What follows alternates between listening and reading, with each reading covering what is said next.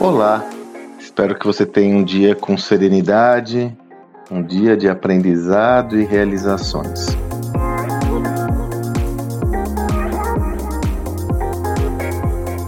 Se você me acompanha há um bom tempo, deve se recordar de um áudio e um texto que eu elaborei vendendo a seguinte tese: os seus melhores clientes são aqueles que reclamam.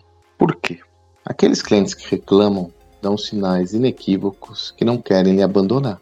Veja, é simples.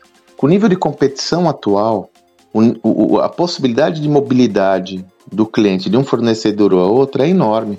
As barreiras de acesso, as barreiras de saída para negócios hoje são cada vez mais exíguas. Por mais que você às vezes não tenha essa dimensão, o cliente torce para você dar certo. Esses dias eu fui estimulado por um cliente que eu fiz um projeto breve de conteúdo, um cliente que atua no setor de varejo, um grande varejista. E ao falar com um dos seus líderes, eu falei sobre essa, fiz essa provocação. Você está abrindo efetivamente a escuta aos seus clientes ou você só está jogando para a torcida? Ele me respondeu positivamente e me fez uma provocação. Vá ao meu ponto de venda e faça o teste por si mesmo. Eu já sou cliente ativo desse dessa empresa, então foi fácil fazer esse teste, mas eu fiz agora, semana passada. Então eu vi uma, uma ineficiência naquele negócio. Ao é, me dirigir ao caixa para fazer o pagamento, eu conversei com a pessoa, por coincidência, era uma pessoa que ocupava algum cargo de liderança naquele negócio, e falei: posso fazer uma crítica construtiva? E falei nesse tom mesmo. Eu, realmente eu não, de modo algum, eu fui deselegante, não faria sentido, né? Ser deselegante ou deseducado com qualquer pessoa. Né? Posso fazer uma crítica construtiva?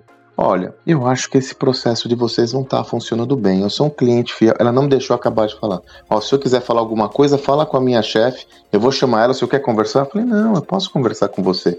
Só estou compartilhando. Não, não, não. O senhor pode falar com ela, isso daí. E ela chamou a pessoa sem eu mesmo ter pedido. E uma pessoa muito cortês, que ocupa uma posição de gerência na, na, na loja, foi muito educada comigo eu expliquei para ela o meu desconforto e também aproveitei para explicar a ela, para falar do meu desconforto da acolhida que tive à minha fala. Essa experiência fez com que eu registrasse toda essa informação e estou levando a esse cliente. Na semana que vem eu tenho uma conversa com ele, a experiência prática. Será que a gente fala que gosta de ouvir o cliente por uma questão mais do senso comum e até por que não dizer do politicamente correto? Ou a gente gosta mesmo de ouvir nossos clientes? Será que nós estamos preparando as nossas pessoas de linha de frente, seja ela a recepcionista do meu negócio, seja ele o instalador, a pessoa da assistência técnica, será que nós estamos preparando as pessoas que têm contato com o cliente para ouvir mesmo o cliente? Ou fazemos isso só por uma mera formalidade? Será que essas pessoas têm um preparo para isso? Eu estou colocando gente que gosta de gente para falar com gente? Ou eu estou colocando aquele especialista técnico que detesta pessoas e eu faço ele conversar com o meu cliente? Veja, se essa reflexão já sempre foi importante, hoje ela é imperativa. Ele é imperativo pelo momento que eu falei no começo desse áudio. O nível de concorrência para que eu, por exemplo, me destinasse a esse, a esse negócio que eu fui, a esse negócio de varejo que eu fui, na rua tem três negócios similares a ele. O que me leva a reclamar? O que me leva a dar minha posição àquele específico?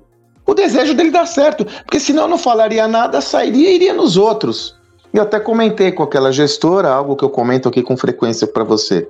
O cliente que fala, que dá sua opinião, é o melhor cliente. Porque existe aquele outro que não fala nada, troca de fornecedor e tá tudo bem. A provocação que eu faço hoje a você é que eu vou fazer numa apresentação muito estruturada que eu estou fazendo a esse meu cliente. Você está cumprindo uma normativa protocolar ao falar que ouve o cliente? Ou você de fato está interessada e interessado no ponto de vista do seu cliente para prover modificações no seu negócio? Não precisa responder para mim, não. Leve essa reflexão consigo, pesquise em profundidade esse contexto e chegue às suas conclusões. Se houver alguma dificuldade, faça como esse cliente me sugeriu. Contrate alguém, contate alguém, pode ser um amigo, um colega, e peça para ele fazer uma experiência prática no seu negócio para ver qual vai ser a acolhida que a sua constatação, a sua observação vai ter. Não me arriscaria a dizer, ou me arrisco a dizer, que você pode ter surpresas importantes e interessantes para sua evolução. Espero que você tenha um excelente dia e até amanhã.